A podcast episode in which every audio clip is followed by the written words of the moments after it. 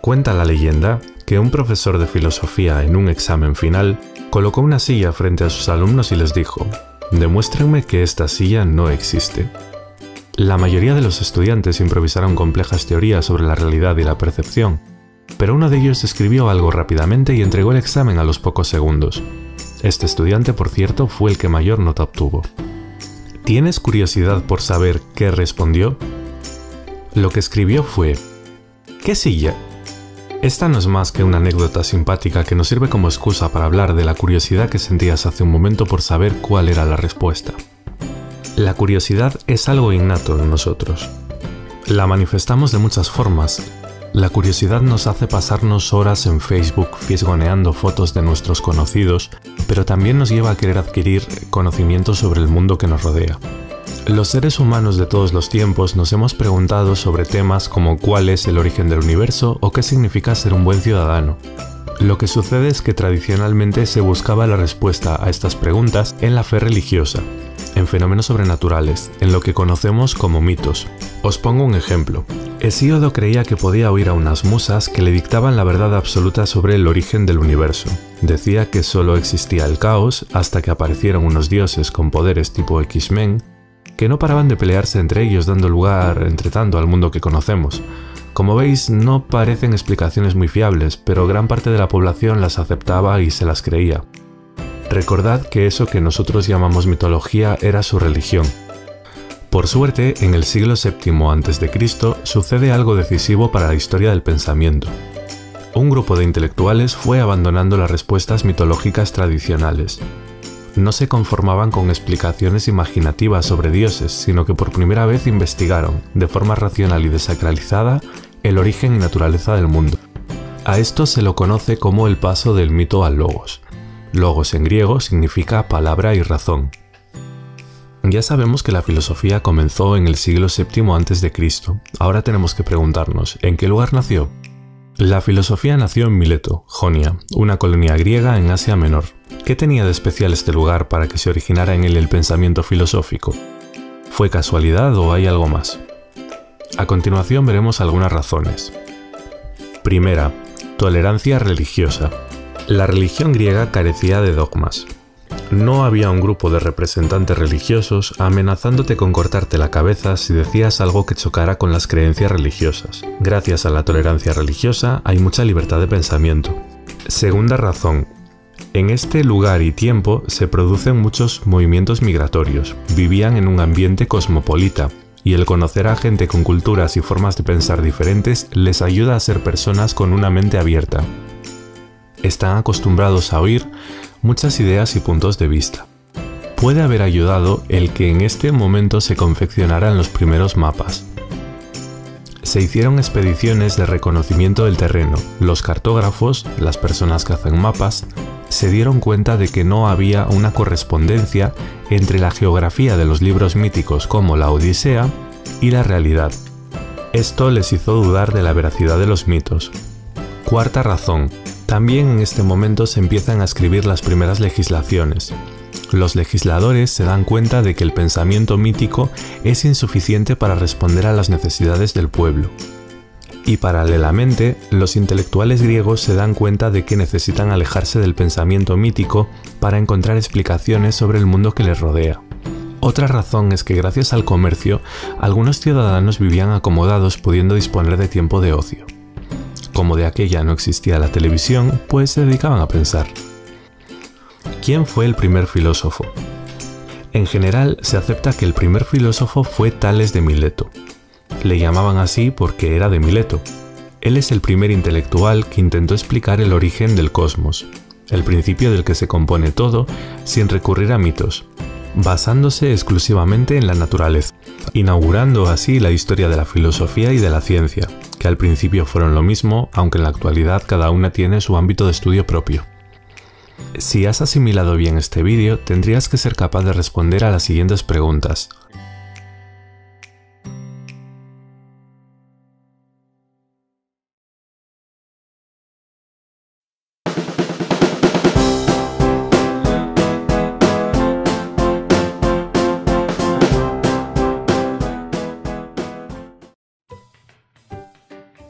En este vídeo investigaremos qué es la filosofía, nos preguntaremos en qué se parece y en qué se diferencia de la religión y la ciencia, así como si debemos estudiarla o es algo que ya no es necesario. Si queremos saber qué es la filosofía, quizá debamos empezar por conocer su etimología. ¿Sabes de dónde viene esa palabra? Al igual que tantas otras que utilizamos en nuestra vida diaria, filosofía viene del griego y significa amor por la sabiduría. Aunque decir esto no es decir demasiado. Si le preguntáramos a un biólogo qué es la biología, probablemente nos diría que es la ciencia que estudia los seres vivos, lo cual es una respuesta bastante clarificadora. Pero si el filósofo nos dice que su actividad es amar la sabiduría, nos quedará cara de meme y nos habremos quedado como al principio. Lo que sí sabemos ya es que la filosofía es en principio una actividad propia de los seres humanos. Los animales no pueden filosofar, pues para ello necesitamos facultades cognitivas superiores. En el mito griego de la creación del ser humano, el titán Epimeteo repartió entre todos los animales diferentes características que harían viable su existencia. A algunos los dotó de fuerza, a otros de agilidad, a otros de alas, de sistemas de camuflaje, de velocidad, etc. Cuando llegó al ser humano se dio cuenta de que ya no le quedaba ningún don, así que su hermano Prometeo tuvo que robar la inteligencia y el fuego de los dioses para que los humanos tuvieran alguna posibilidad de sobrevivir. Ya los antiguos griegos remarcaron esa cualidad del ser humano, la inteligencia, también llamada razón o, como los mismos griegos la llamaban, logos. Ya hemos descubierto algo más de la filosofía, es una actividad racional. Esto quiere decir que utiliza la razón para intentar resolver algunos problemas. ¿Pero qué problemas? Bueno, si das un paseo por la calle con un niño, verás que hace preguntas continuamente. ¿Por qué hay un perro? ¿Por qué hay que cruzar en verde? ¿Por qué no podemos comprar aquello? Un niño es un inmenso mar de preguntas. Quieren saber el porqué de todas las cosas. Los filósofos también se hacen preguntas de este tipo, pero en vez de preguntarse como los niños el porqué de cosas particulares, quieren saber el porqué de todo. ¿Por qué existe el mundo? ¿Por qué debo actuar bien? ¿O por qué las cosas son como son? ¿Y cómo surge? Ya hemos hablado algo de los antiguos griegos. Estos también se preguntaban el porqué de las cosas y para responderse a sí mismos tenían unas historias llamadas mitos. En esos mitos aparecían dioses, héroes, bestias y lugares mágicos y servían para explicar el porqué de las cosas. ¿Por qué existe el mal en el mundo? Porque una mujer llamada Pandora abrió la caja que no debía. ¿Por qué los seres humanos tienen inteligencia? Porque Prometeo se la robó a los dioses. ¿Por qué existe la Tierra? Porque los titanes la hicieron y así tenían una respuesta para todo. Los mitos eran su religión, su explicación de los diferentes porqués. Sin embargo, algunas personas en esa época no se conformaron con esas respuestas. Querían buscar otras, algo que fuese menos fantástico, digamos. Querían respuestas que fueran racionales, es decir, que tuviesen algún fundamento y que no diesen nada por supuesto de antemano, como por ejemplo la existencia de poderes sobrenaturales en la naturaleza. Esas personas fueron los primeros filósofos. Ya hemos dicho que la filosofía busca responder todo lo que concierne al ser humano de manera racional, pero para llevar a cabo semejante tarea debemos ser sistemáticos y agrupar los diferentes temas que tratemos en diferentes áreas, como en cualquier otro saber. Por ejemplo, tomemos las matemáticas podemos dividirlas en aritmética, álgebra, geometría o estadística, por nombrar algunas. Cada una de ellas se encarga de estudiar algo diferente, aunque todas forman parte de un conjunto mayor, que es el de las matemáticas. En filosofía se trabaja de manera parecida. Dependiendo de qué preguntas intentas contestar, podemos dividirlas en diferentes áreas, a grandes rasgos en metafísica. Se pregunta por los fundamentos de nuestra realidad. Algunas preguntas metafísicas podrían ser, ¿tiene algún sentido nuestra existencia? ¿Qué es lo real? ¿Hasta qué punto es real el mundo virtual? Epistemología. Se pregunta por el fundamento, la naturaleza y los límites de nuestro conocimiento. ¿Qué es el conocimiento? ¿Qué cosas puedo conocer? ¿Cómo puedo estar seguro de que lo que conozco es cierto? ¿Podemos formular enunciados universales? Lógica. Esta rama de la filosofía se pregunta por las leyes del pensamiento y por el razonamiento correcto. La lógica se aplica a campos muy variados, desde resolver crímenes hasta informática, y una parte de ella se dedica a identificar falacias. Ética. Estudia qué es el bien y el valor de nuestras acciones. Una rama de la ética llamada ética aplicada aborda temas de gran interés social como el sexismo, las desigualdades económicas, el estatuto moral de los animales, la migración o el medio ambiente.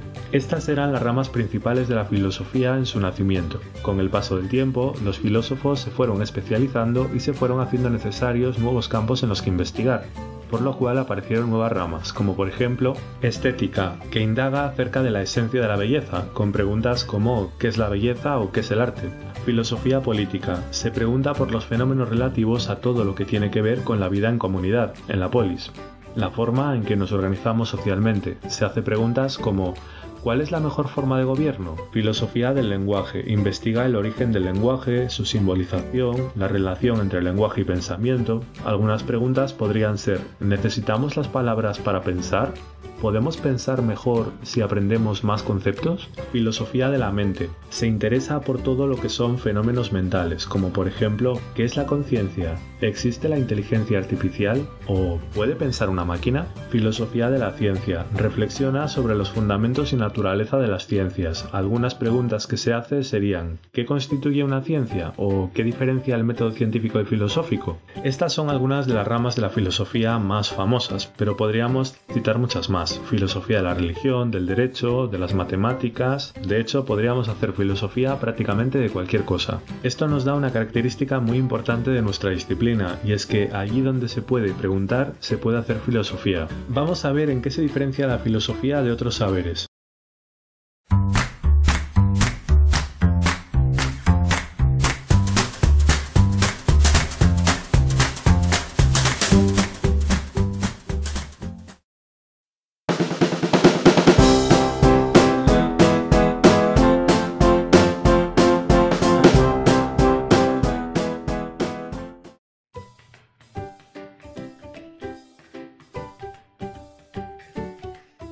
Chicos, en esta segunda parte vamos a ver en qué se diferencia la filosofía de otros saberes. ¿Es la filosofía una religión? No. ¿Es una ciencia? Tampoco.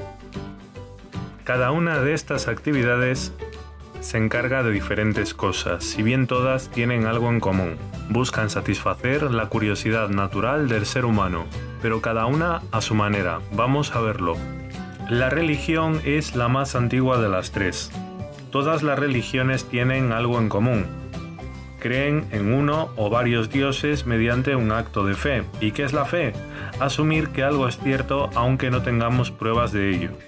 La religión funciona mediante dogmas y los dogmas son supuestas verdades recibidas de Dios que las personas religiosas no se cuestionan a diferencia de la religión, la filosofía es un saber que analiza críticamente cada creencia. No da nada por válido si no está debidamente justificado. ¿Quiere esto decir que la filosofía y la religión no tienen nada que ver? En realidad sí tienen algunas características en común. Comparten algunas preguntas sobre la trascendencia del ser humano o el interés en esclarecer cómo debemos comportarnos. La moral cristiana por ejemplo, afirma que siempre debemos decir la verdad. ¿Por qué? Pues porque así nos lo ha transmitido Dios. Desde la filosofía se podría llegar a la misma conclusión o no, pero siempre apelando a razones lógicas, no a una tradición o una revelación. Mientras que la religión es un saber estático, pues cree los mismos dogmas desde su fundación, la filosofía se replantea todo y se reinventa si es necesario. Voy a adelantaros para que os suene que durante la Edad Media, momento en que la religión era muy poderosa, una cuestión central para la filosofía era la relación entre fe y razón. Pasemos ahora a la ciencia. La ciencia y la filosofía tienen un origen común. Durante siglos no hubo distinción entre la actividad filosófica y la científica. A partir del siglo XVI y del nacimiento de la ciencia moderna se produce un alejamiento gradual. A partir de este momento se entenderá que las leyes y teorías científicas se deben de formular en lenguaje matemático y deben ser comprobables por la experiencia para ser aceptadas como válidas. Para ser justos, hay que decir que del mismo modo que cuando hablábamos de filosofía en el vídeo anterior explicábamos que más que filosofía hay filosofías, lo mismo sucede con la ciencia. En vez de ciencia deberíamos decir ciencias.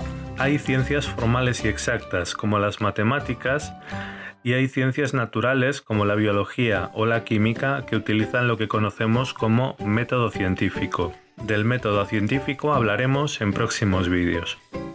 Veamos algunas diferencias entre la filosofía y la ciencia. Ya sabéis que la realidad tiene diferentes niveles de análisis, esto lo vemos claramente con un ejemplo. Tanto la filosofía como la ciencia estudian al ser humano, pero cada una desde una perspectiva diferente. Mientras que a la filosofía le interesa el porqué del ser humano, el estudio del ser humano y todo lo que le concierne desde un punto de vista global, haciéndose preguntas como qué podemos conocer, cómo debemos comportarnos o qué es un razonamiento correcto, a las ciencias le preocupan el cómo existe, es decir, de qué está compuesto el ser humano o cómo funciona. La filosofía estudia las ideas y la ciencia el cerebro. Una característica que diferencia a la ciencia de la filosofía es que es una actividad empírica y comprobable. ¿Qué significa esto? Pues que necesita de los sentidos y la experimentación para que podamos desarrollarla. En las ciencias naturales, si no se puede cuantificar, medir o pesar, no es ciencia. Y si no se puede comprobar empíricamente por los sentidos, tampoco es ciencia. Ahora estaréis pensando que la ciencia afirma cosas como que todos los seres humanos tienen cerebro, pero no hemos comprobado por los sentidos que todos y cada uno de los seres humanos tengan cerebro. Así es, por esta razón, la ciencia introduce lo que se llama falsacionismo. Esto quiere decir que las ciencias naturales se basan en la hipótesis más probable, si no es posible refutar algo, provisionalmente lo tomaremos como cierto, pero si en algún momento encontramos un contraejemplo, como alguien sin cerebro, la hipótesis que teníamos tendrá que reformularse. A diferencia de la religión cuyas creencias son estáticas, la ciencia es un saber dinámico. Si la comunidad científica cree algo y un descubrimiento lo contradice, se tendrá que reformular el conocimiento científico. Por tanto, la ciencia es una actividad en constante revisión, que siempre se tiene que actualizar. Finalmente llegamos a la filosofía. La filosofía, a diferencia de la religión, es un saber crítico que examina racionalmente cada postulado. Y a diferencia de la ciencia, no necesita medir ni pesar su objeto de estudio. Además, se preocupa de temas valorativos como qué es el bien, a diferencia de la religión, la filosofía es un saber racional y crítico. ¿Por qué? Pues porque no se conforma con la respuesta, sino que además quiere que esas respuestas estén justificadas. No quiere dar nada por válido si no está lo suficientemente fundamentado. Un parecido que tiene con la ciencia es que la filosofía no se acaba de hacer nunca. No existe un final de la filosofía, al igual que tampoco existe un final de la química. La filosofía se va actualizando, ya que en cada época se pueden dar diferentes respuestas a los mismos problemas. Otra característica de la filosofía es que es universalista e interdisciplinaria. Se preocupa de temas tan dispares como el arte, la ciencia o el lenguaje. Rorty decía que el filósofo es un intelectual de uso múltiple, porque no tiene problemas que sean exclusivos de su disciplina. ¿Cuál es la relación actual entre filosofía y ciencia? Una parte de la filosofía se ocupa de analizar, valorar y cuestionar los métodos, la fiabilidad, los límites de la ciencia y sus implicaciones. Además, la ciencia en sí misma no valora si las cosas están bien o mal, pues el bien no es algo que podamos medir o pesar, no es objeto de estudio. La ciencia es un instrumento al servicio de unos intereses, sean estos humanísticos, económicos o políticos, y una labor de la filosofía es precisamente preocuparse por todas las cuestiones éticas que se deriven de la práctica científica. Pero en filosofía, ¿no es cierto que cada uno puede creer lo que quiera? Una cosa es que ante un problema se den distintas respuestas y otra muy distinta creer que todo vale. El saber filosófico, para ser filosófico, debe ser racional, sistemático y crítico. El filósofo Russell dijo una vez que cuando algún problema filosófico tenía una solución concreta, eso dejaba de ser filosofía y pasaba a ser alguna ciencia en concreto. Si estudio biología puedo resolver problemas concretos de biología. pero si estudio filosofía, ¿de qué me sirve? En efecto, si estudias los procesos biológicos de la naturaleza, entonces puedes dedicarte a cualquier actividad que tenga estos por objeto y te da respuestas concretas a problemas concretos. Pero la filosofía efectivamente no es muy concreta. Sus problemas son globales, universales y aún por encima no existe mucho acuerdo entre los diferentes filósofos. Entonces, ¿de qué sirve? Dado que la filosofía es pensamiento racional y crítico, quizá debamos pensar en una persona que no sea racional ni crítica. ¿Qué consecuencias se derivarían? Esta persona, dado que no piensa en profundidad, será fácilmente manipulable. No tomará decisiones propias, sino que hará lo que la televisión o alguien más le diga. Se quedará en la superficialidad de las cosas y no intentará llegar más allá, no podrá opinar con fundamento sobre temas que nos preocupan a todos, como ¿cuál es el mejor gobierno? ¿Se debe permitir el aborto? ¿Debemos legalizar la marihuana o debería de existir la pena de muerte? Que la filosofía no dé respuestas concretas no quiere decir que sea inútil. La filosofía es problematizadora y ello tiene una gran utilidad. Fíjate que lo más importante para la filosofía es hacerse buenas preguntas. Estas tienen más valor que las respuestas. ¿Por qué? Simplemente porque las respuestas pueden cambiar, ser incompletas o erróneas, pero las preguntas siempre permanecen, sean contestadas o no. Y cuando hacemos buenas preguntas, nos obligamos también a buscar buenas respuestas. Esto nos puede ayudar en nuestro día a día, incluso si no somos filósofos.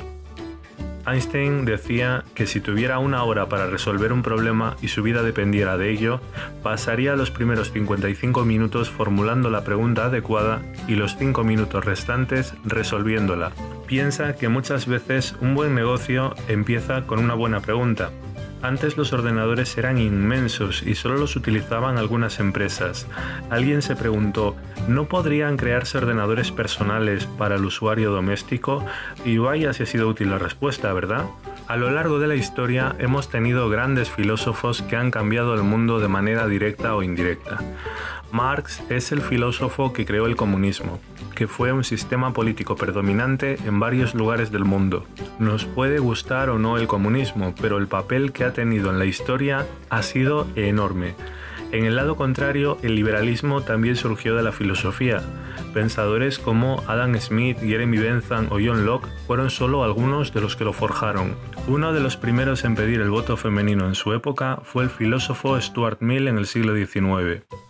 La Unión Europea, que es algo que nosotros asumimos como normal hoy en día, es una idea que tuvieron hace algunos siglos filósofos como Kant. En definitiva, decir que la filosofía es inútil es desconocer su trayectoria y la razón de su verdadera fuerza. Piensa esto, todos en la vida tenemos diferentes objetivos. Si solo nos preocupamos por pensar en los medios para conseguirlos, es posible que muchas veces nos despreocupemos de si los objetivos también son buenos. Es decir, muchas veces nos preocupamos solamente de la pregunta ¿cómo puedo conseguir esto? y nos olvidamos de otra fundamental ¿realmente quiero y debo conseguir esto? ¿Recordáis la película Parque Jurásico?